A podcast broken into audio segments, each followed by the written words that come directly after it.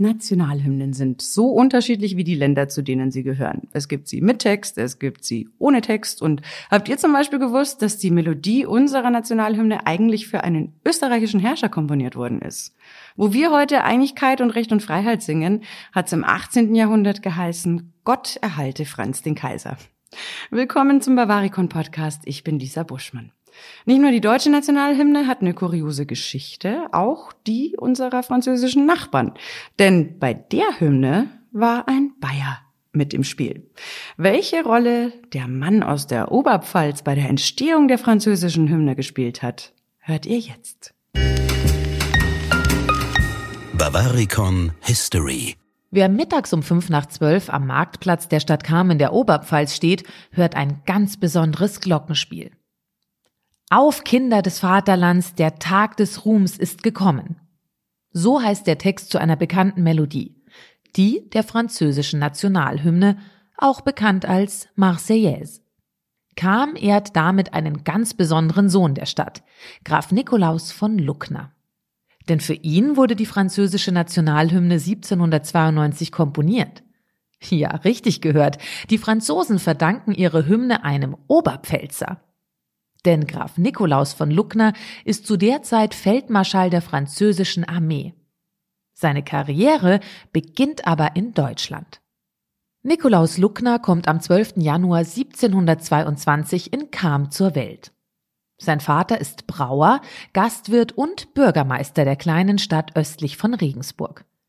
Der kleine Nikolaus, zweitjüngstes von acht Kindern, soll etwas Anständiges lernen. Seine Eltern wollen, dass er später eine Laufbahn als Geistlicher oder im höheren Beamtentum einschlägt. Er hat aber ganz andere Pläne. Nikolaus findet die Schule extrem langweilig. Er will kein Latein studieren, sondern Abenteuer erleben. Seine Lehrer geben ihm deswegen den Beinamen Libertinus. Das bedeutet so viel wie Wildfang oder Freigeist. Im 18. Jahrhundert ist das übrigens ein Schimpfwort und kein liebgemeinter Spitzname. Das erste große Abenteuer ergibt sich für Nikolaus Luckner schon sehr früh. 1741 tritt er in die bayerische Armee ein. Später wird er selbst behaupten, dass er schon 1737 in den Militärdienst geraten ist, um gegen die Türken zu kämpfen.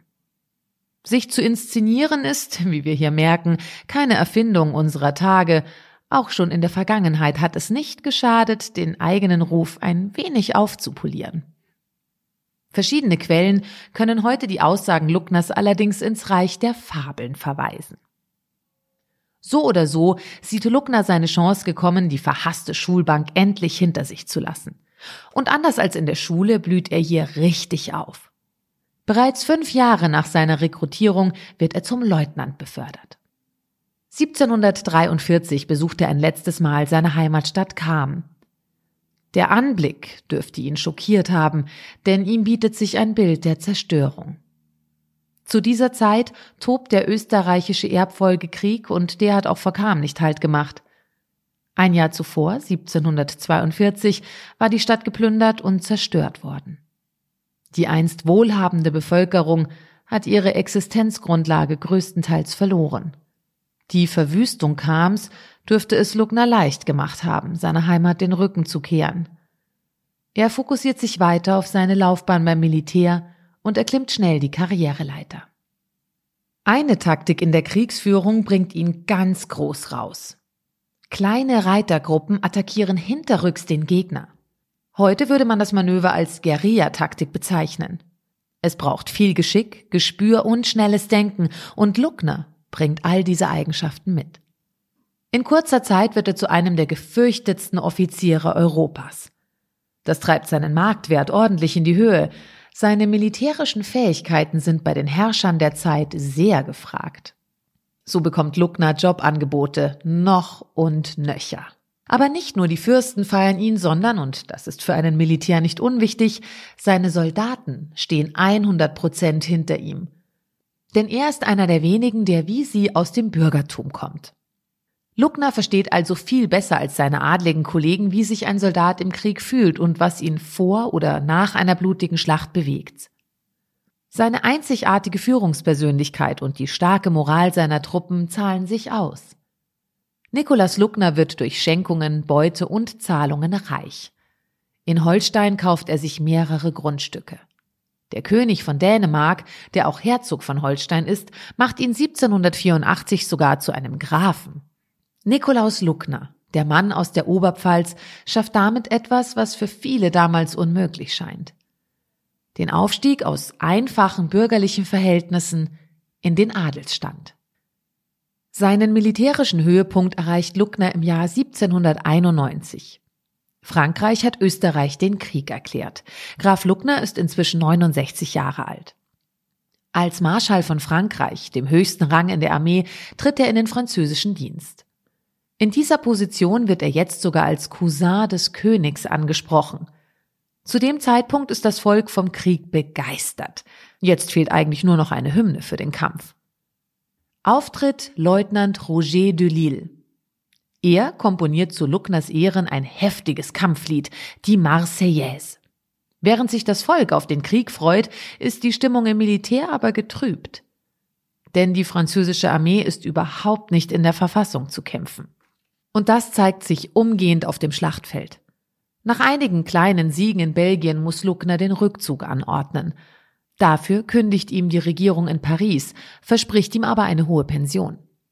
Jetzt macht Luckner einen entscheidenden Fehler. Militärische Situationen mag er gut beurteilen können, von Politik hat er aber überhaupt keine Ahnung. Inmitten der Schreckensherrschaft der französischen Revolution reist er nach Paris, um seine Pension einzufordern. Dort angekommen wird er allerdings nicht bezahlt, sondern verhaftet. Ein Revolutionsgericht wirft ihm vor, absichtlich Schlachten verloren zu haben. Das heißt Hochverrat. Luckner wird nicht nur enteignet, am 4. Januar 1794 wird er deshalb hingerichtet. Er stirbt, wie viele hunderte andere zu dieser Zeit, ungerechtfertigt unter dem Fallbeil der Guillotine.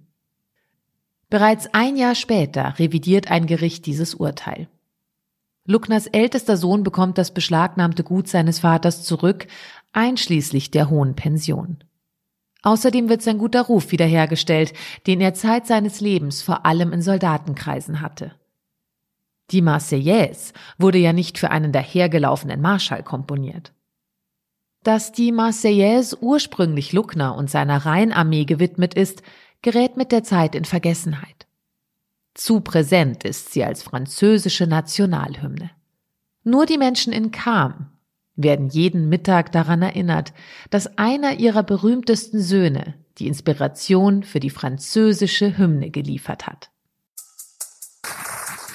Also wir mussten im Französischunterricht damals die französische Hymne lernen, aber dass sie für einen Deutschen komponiert worden ist, hat uns unser Lehrer damals nicht erzählt. Ich weiß nicht, wie es euch geht.